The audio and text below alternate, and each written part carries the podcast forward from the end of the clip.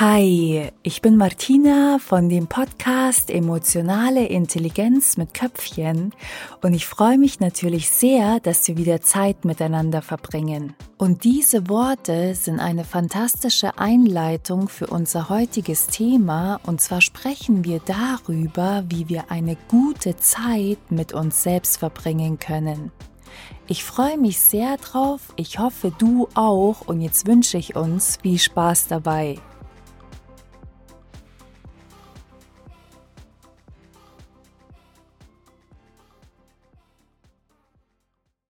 Es gibt so viele Bücher, die auf diesem Planeten geschrieben wurden zum Thema Selbstliebe. Und ich habe mir tatsächlich überlegt, ob ich die Folge nicht irgendwie irgendetwas mit Selbstliebe benenne. Und habe da tatsächlich einen Widerstand gespürt, weil auf der einen Seite ist dieses Wort so oft benutzt worden bisweilen und ich habe die Erfahrung gemacht, dass viele Menschen sich darunter nicht wirklich etwas vorstellen können.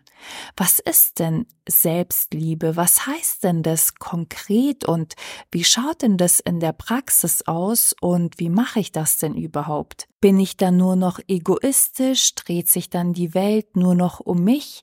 Wie du merkst, gibt es da ganz viele unterschiedliche Gedankenkonstrukte dazu. Und ich werde diese Folge dazu nutzen, um einerseits meine Gedanken mit dir zu teilen, denn in meiner Welt bedeutet Selbstliebe nichts anderes als eine gute Zeit in sich und mit sich zu verbringen und andererseits möchte ich dir noch praktische Tipps diesbezüglich mitgeben, die du selbst weiterdenken kannst, ummodellieren kannst, dich ausprobieren kannst, kreativ sein kannst. Wie gesagt, es sind Gedankenimpulse, die ich dir mitgebe und die du einfach weiterführen kannst. Fangen wir mal mit einem ganz banalen Beispiel an. Wie würden wir uns fühlen, wenn wir mit einer anderen Person eine unschöne Zeit verbracht hätten? Was könnte da alles passiert sein, dass wir uns nicht gut in der Präsenz dieser Person gefühlt haben?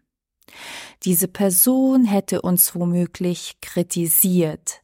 Sie hätte unsere Meinung ignoriert. Sie wäre nicht auf unsere Bedürfnisse eingegangen, wäre respektlos und nicht wertschätzend gegenüber uns gewesen würde uns womöglich unter Druck setzen, wäre nie zufrieden mit dem, was wir machen, was wir tun, würde wollen, dass wir jemand ganz anderes sind und würde uns das Gefühl geben, dass wir nicht gut sind, so wie wir sind. Sie würde uns mit anderen vergleichen, würde schlecht mit uns reden, würde uns womöglich durch ihre Art und Weise einengen und so weiter. Würde dir ein anderer Mensch von so einer Person in ihrem oder seinem Umfeld erzählen, würdest du womöglich sagen, pack deine Koffer, lauf und dreh dich nie wieder mehr um. Und doch haben wir Menschen, die einen mehr, die anderen weniger, solche ausgeprägten Gedanken und auch dementsprechende Emotionen in uns. Ich habe mir vor längerer Zeit die Frage gestellt, was das eigentlich alles soll. Und natürlich macht es Sinn, dass wir in einer Welt von Dualitäten leben. Ich kann das Helle erst erkennen, wenn das Dunkle präsent ist. Es gibt Schwarz und Weiß, es gibt oben und unten. Alles hat seine Gegensätze und genauso auch unser Innenleben. Und übrigens auch ein guter Moment gerade, um sich selbst innerlich nicht allzu ernst zu nehmen. Denn wir sind über acht Milliarden Menschen auf diesem Planeten und vor uns haben unzählige Menschen gelebt und nach uns werden auch noch unzählige Menschen leben. Und jede Person hat die Erfahrung eines unschönen Gedanken gemacht. unschöner innerer Zustände oder auch der inneren Kritikerin oder des inneren Kritikers. Das haben wir Menschen auf diesem Planeten gleich. Wieso spreche ich das an dieser Stelle an? Na, wenn es uns nicht gut geht und unsere Gedanken anfangen negativer zu werden, dann haben diese auch die Tendenz, um sich selbst zu kreisen. Mir geht es nicht gut, mir geht es so schlecht. Und was diese machen ist, sie schotten uns im wahrsten Sinne des Wortes über die Wahrnehmung von anderen ab und geben uns den Eindruck, als hätten wir das größte Problem auf diesem Planeten. Es gibt ja keine einzige Person auf dieser Welt, die nur Schönes gehört hat, die nur die besten und in Watte gehüllten Erfahrungen gemacht hat, die immer wieder auf wunderbares, schönes und zuvorkommendes Verhalten gestoßen ist, die nie Herausforderungen hatte, die an nichts wachsen konnte. Sowas gibt es auf diesem Planeten im Menschenleben nicht. Und diese Perspektive hilft natürlich enorm, Dinge in Relation zu setzen und sich mit den eigenen Gedankengängen nicht allzu ernst zu nehmen. Das gilt natürlich nicht für Menschen, die zum Beispiel psychisch schwer krank sind. Ich hoffe, das versteht sich an dieser Stelle von selbst. Und wenn wir jetzt schon bei den Gedankengängen sind, dann stellt sich jetzt hier eine interessante Frage. Wieso kann es uns denn schwer fallen, eine gute Zeit mit uns und in uns zu verbringen? Na, genau wegen den Gedanken und genau wegen den Emotionen, wegen den inneren Zuständen, in denen wir leben. Um das noch besser zu verstehen, können wir einen kurzen Ausflug in unsere Kindheit machen. Als kleine Babys, als diese kleinen, süßen, zarten Wesen, die so rein sind und unbeschrieben, kommen wir Menschen auf diese Erde. Und natürlich sind wir erst einmal unserer Umgebung ausgeliefert.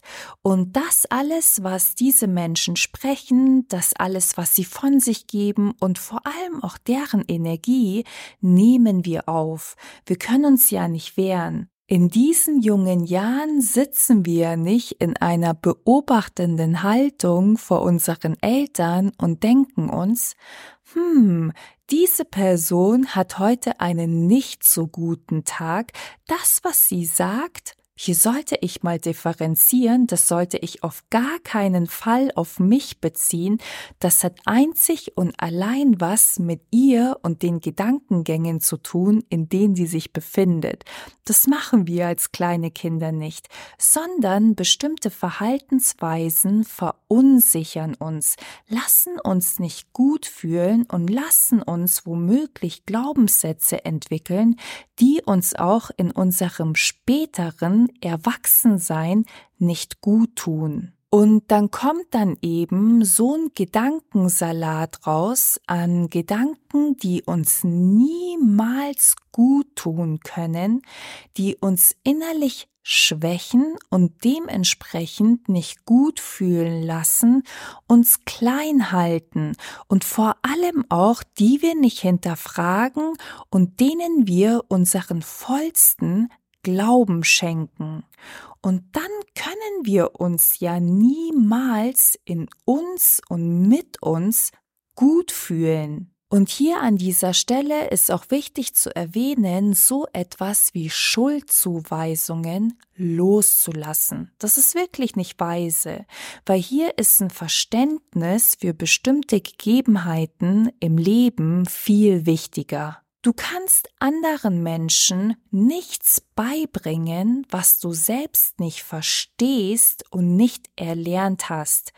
Genauso konnte ein Erziehungsberechtigter, eine Erziehungsberechtigte, egal wer dich in deinem Umfeld beeinflusst hat, auf die eine oder andere Weise, diese Person konnte dir nur das vermitteln, was sie in sich getragen hat, sprich, was sie von anderen Menschen erlernt hat. Und diese Person konnte dir nichts über das hinaus weiter beibringen, denn sie hatte es ja nicht in sich aktiv sozusagen, von woher denn auch. Sie hat das Benehmen, was sie gelernt hat, auf dich übertragen, wie wir alle das so machen, weil wir es eben nicht besser wissen. Und was hier wichtig ist, wir sind ja nicht mehr in Kindheitsschuhen. Wir sind erwachsene Menschen. Und jetzt gilt es, wirklich das zu wählen und das ins Leben zu rufen, was ich persönlich selbstständig in meinem Leben haben möchte. Und das ist dann wahre Freiheit. Das ist dann ein wahrer, neuer, dein individueller Gestaltungsraum, dein Spielraum. Und wie lässt sich das nun umsetzen? Das Wichtigste ist erstmal zu erkennen, was denn in mir vorgeht. Und das kann ich am besten, wenn ich mir im Laufe des Tages einfach mal 10, 15 Minuten Zeit nehme und in die Stille gehe, wahrnehme, was in mir konkret passiert. Was sind denn das für Gedanken, die ich denke? Und vor allem auch, welchen Gedanken schenke ich meine Aufmerksamkeit und meinen Glauben? Welche Gedanken halte ich für wahr und sind die denn überhaupt wahr?